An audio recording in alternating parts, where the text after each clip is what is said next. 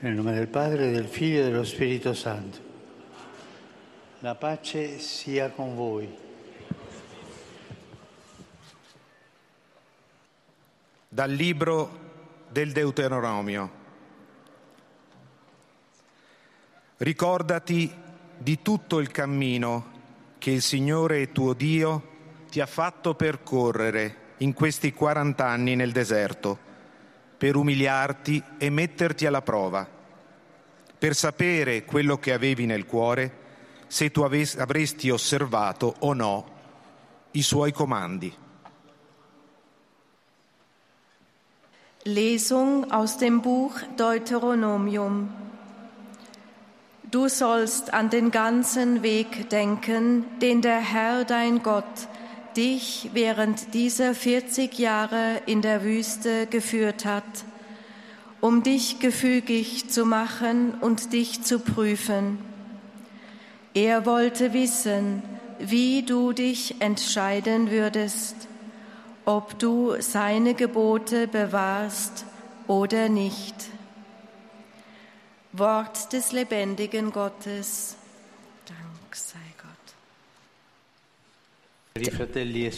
Liebe Brüder und Schwestern, herzlich willkommen und guten Tag.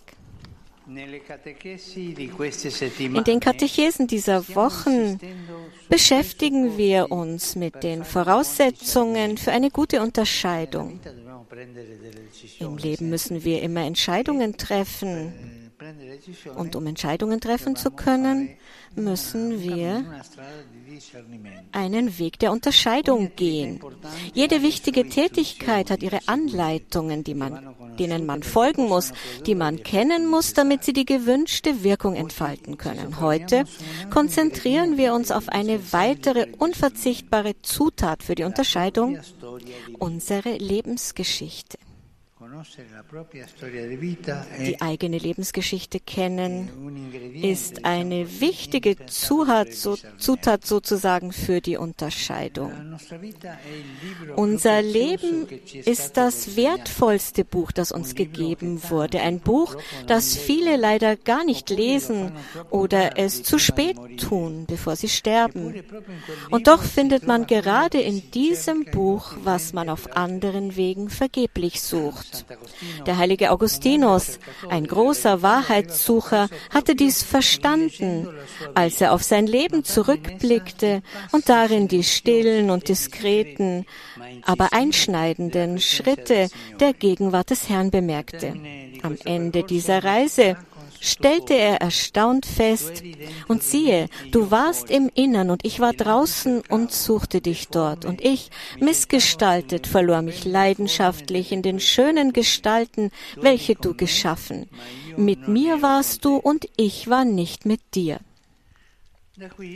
Daher seine Aufforderung, das innere Leben zu kultivieren, um das zu finden, was man sucht. Augustinus hat gesagt, kehre in dich selbst ein.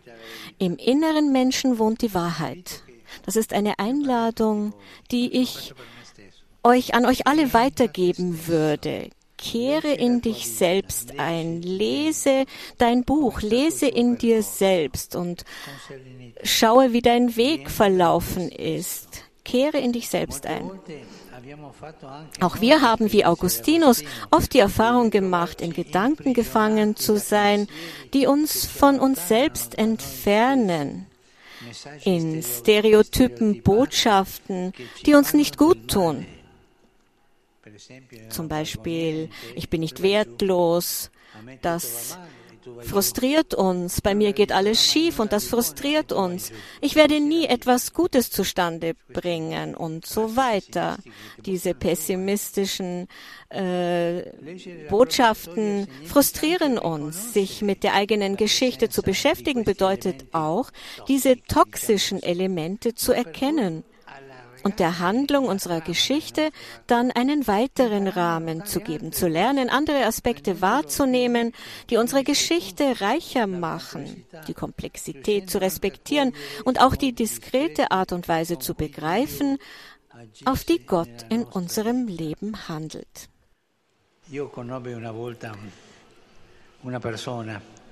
Ich habe da einmal eine Person gekannt, über den gesagt wurde, dass er den Nobelpreis für die Negativität verdienen würde. Alles war hässlich. Alles war hässlich, alles war schlimm. Und er hat immer versucht, sich selbst runterzuziehen. Er war verbittert, er hatte viele Qualitäten und hat dann jemanden gefunden, der ihm geholfen hat. Und jedes Mal, wenn er wieder angefangen hat, sich zu beklagen, hat der andere gesagt, und jetzt, um das wieder gut zu machen, sag etwas Gutes, sag du etwas Gutes. Und dann hat er gesagt, ja, ich habe auch diese oder jene Eigenschaft. Und das hat ihm geholfen, voranzukommen und das Gute in seinem Leben zu sehen. Die hässlichen Dinge, aber auch die guten. Er hat es verstanden, sein Leben zu deuten. Wir sehen also die Dinge, die nicht gut sind, aber wir sehen auch die guten Dinge, die Jesus in uns sät. Wir haben also gesehen, dass die Unterscheidung einen narrativen Ansatz hat. Sie bleibt nicht bei der Handlung stehen, sondern stellt sie in einen Kontext. Woher kommt dieser Gedanke? Wohin führt er mich? Wann ist er mir schon einmal durch den Kopf gegangen?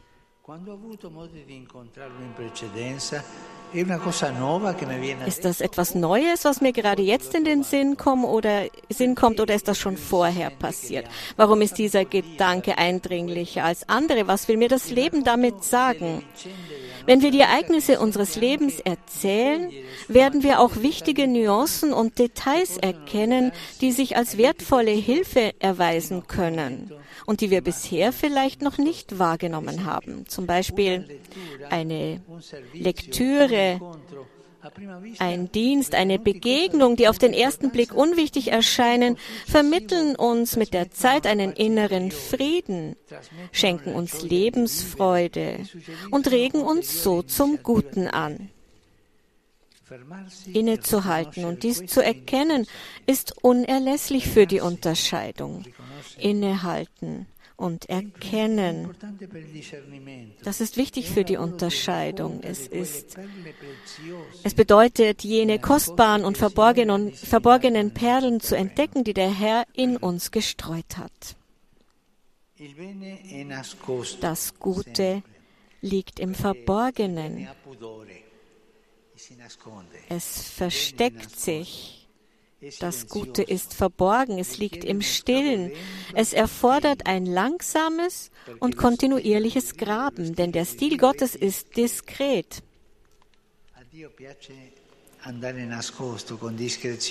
Gott gefällt es sich zu verbergen, die Dinge mit Diskretion zu tun. Er drängt sich nicht auf. Er ist wie die Luft, die wir atmen. Wir sehen sie nicht, aber sie lässt uns leben und wir sind uns ihrer erst bewusst, wenn sie uns fehlt. Sich daran zu gewöhnen, das eigene Leben immer wieder neu zu lesen, schult den Blick. Es schärft ihn und lässt uns die kleinen Wunder erkennen, die der liebe Gott jeden Tag für uns vollbringt. Wenn wir aufmerksam sind, nehmen wir andere mögliche Richtungen wahr, die unser inneres Empfinden, unseren Frieden und unsere Kreativität stärken. Vor allem aber befreit es uns von toxischen Stereotypen. Ein weiser Spruch besagt, dass ein Mensch, der seine Vergangenheit nicht kennt, dazu verdammt ist, sie zu wiederholen. Das ist schon merkwürdig, oder? Wenn wir den Weg nicht kennen, den wir zurückgelegt haben, dann müssen wir ihn immer wieder neu gehen. Dann bewegen wir uns im Kreis und wer sich im Kreis bewegt, kommt nie voran. Das ist wie bei einem Hund, der sich selbst in den Schwanz beißt. Man wiederholt die Dinge. Wir können uns also fragen, habe ich anderen jemals von meinem Leben erzählt? Das ist eine schöne Erfahrung von Verlobten, die sich besser kennenlernen und sich von ihrem Leben erzählen. Denn das ist eine der schönsten und intimsten Formen der Kommunikation. Sie ermöglicht uns bisher unbekannte, kleine und einfache Dinge zu entdecken. Denn wie das Evangelium sagt, Die kleinen Dinge lassen Großes erwachsen. Auch das Leben der Heiligen ist eine wertvolle Hilfe, um uns den Stil Gottes in unserem Leben erkennen zu lassen. Sie helfen uns, uns mit seiner Handlungsweise vertraut zu machen. Manche Verhaltensweisen der Heiligen fordern uns heraus, zeigen uns neue Bedeutungen und Möglichkeiten auf.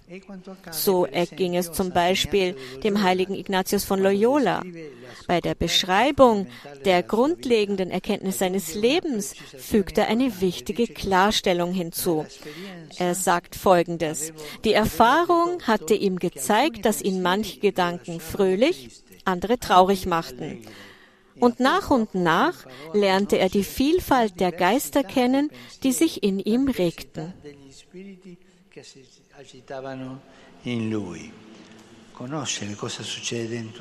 Wir müssen wissen, was in uns vorgeht. Passt darauf auf.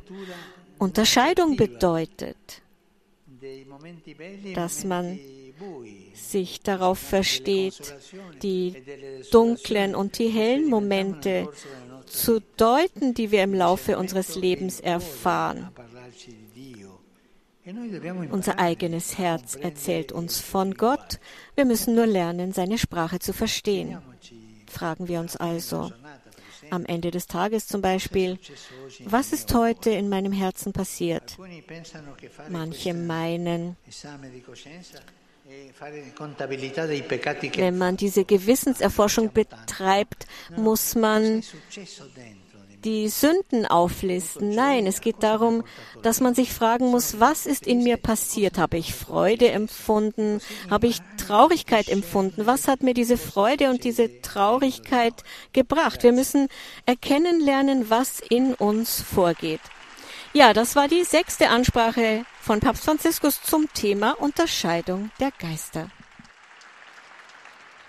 Heiliger Vater, die Gläubigen deutscher Sprache möchten Ihnen ihre herzliche Zuneigung und aufrichtige Verbundenheit bekunden und versichern Sie zugleich Ihres Gebets in allen Anliegen Ihres universalen apostolischen Dienstes. Liebe Brüder und Schwestern, heute wollen wir darüber nachdenken, wie uns die Beschäftigung mit unserer eigenen Lebensgeschichte bei einer guten Unterscheidung der Geister behilflich sein kann. Wenn wir, wie etwa der heilige Augustinus in seinen berühmten Bekenntnissen, auf unser Leben blicken, werden wir einerseits viele Spuren der Gegenwart Gottes erkennen können. Es wird aber auch manch Toxisches zum Vorschein kommen, wie Gedanken oder Gewohnheiten, die uns lähmen und unfrei machen. Wenn wir über unsere Biografie nachdenken und sie anderen erzählen, werden wir wichtige Aspekte kennenlernen, die wir vielleicht noch gar nicht wahrgenommen haben, die es uns aber erlauben, immer besser zu verstehen, was uns inneren Frieden und Lebensfreude schenkt, was uns anspornt zum Guten, aber auch das, was uns traurig, fried und freudlos werden lässt. Wenn wir solchermaßen in der Stille der geistlichen Unterscheidung unseren Blick schärfen, werden wir manche verborgenen Schätze in unserem Leben entdecken. Die kleinen Wunder, die Gott Tag für Tag für uns tut. Wir lernen mehr und mehr verstehen, wie der Herr ganz sanft und unscheinbar in unserem Leben wirkt. Unser eigenes Herz erzählt uns von ihm. Wir müssen nur lernen, seine Sprache zu verstehen. Der Heilige Vater richtet nun einen kurzen Gruß auf Italienisch an die deutschsprachigen Gläubigen. Rivolgo un cordiale benvenuto ai pellegrini di lingua tedesca. Cerchiamo in questo mese missionario di ottobre di capire sempre meglio la missione che il Signore ha affidato a ciascuno di noi. Chiediamogli di accompagnare e di portare a compimento tutte le nostre attività con la sua grazia. Ein herzliches Willkommen den Pilgern deutscher Sprache. Versuchen wir in diesem Missionsmonat Oktober immer besser zu verstehen, welche Sendung der Herr einem jeden von uns anvertraut hat, und bitten wir ihn, er möge all unser Tun mit seiner Gnade begleiten und vollenden. Ich heiße die italienischsprachigen Pilger herzlich willkommen. Insbesonders grüße ich die Seminaristen von Reggio Calabria,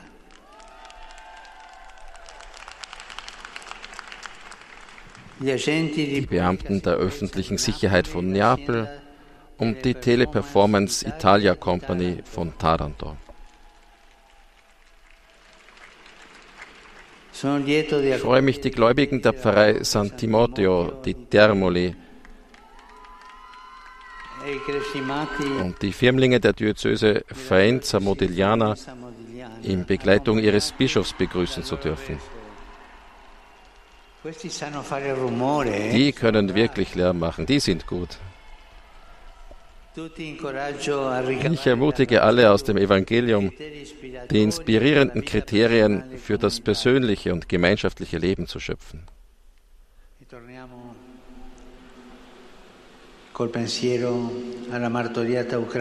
Jetzt kehren wir auch zurück in unseren Gedanken an das leidende Land Ukraine und beten wir für die Ukraine.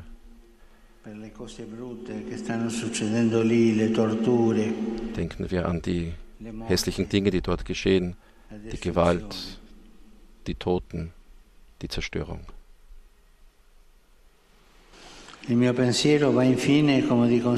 Schließlich sind meine Gedanken wie immer bei den jungen Menschen, den Kranken, Alten und bei den Frischvermählten. In diesem Monat Oktober, der der Jungfrau des Rosenkranzes gewidmet ist, möchte ich euch einladen, mit kindlichem Vertrauen auf die Gottesmutter zu blicken und aus ihrem Beispiel und ihrer Fürbitte die Kraft zu schöpfen, um weiterzugehen. Für alle mein Segen.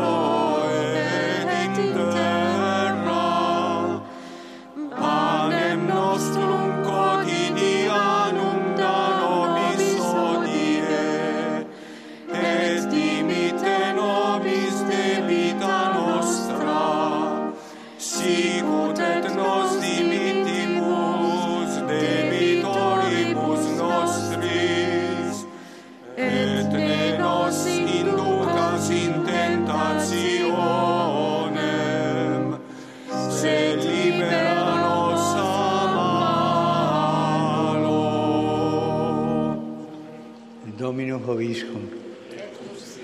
Sin nome Domini benedictum. Aiutorium nostro in nomine Domini.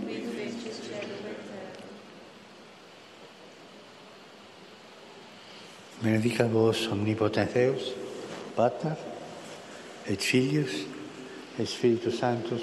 Amen.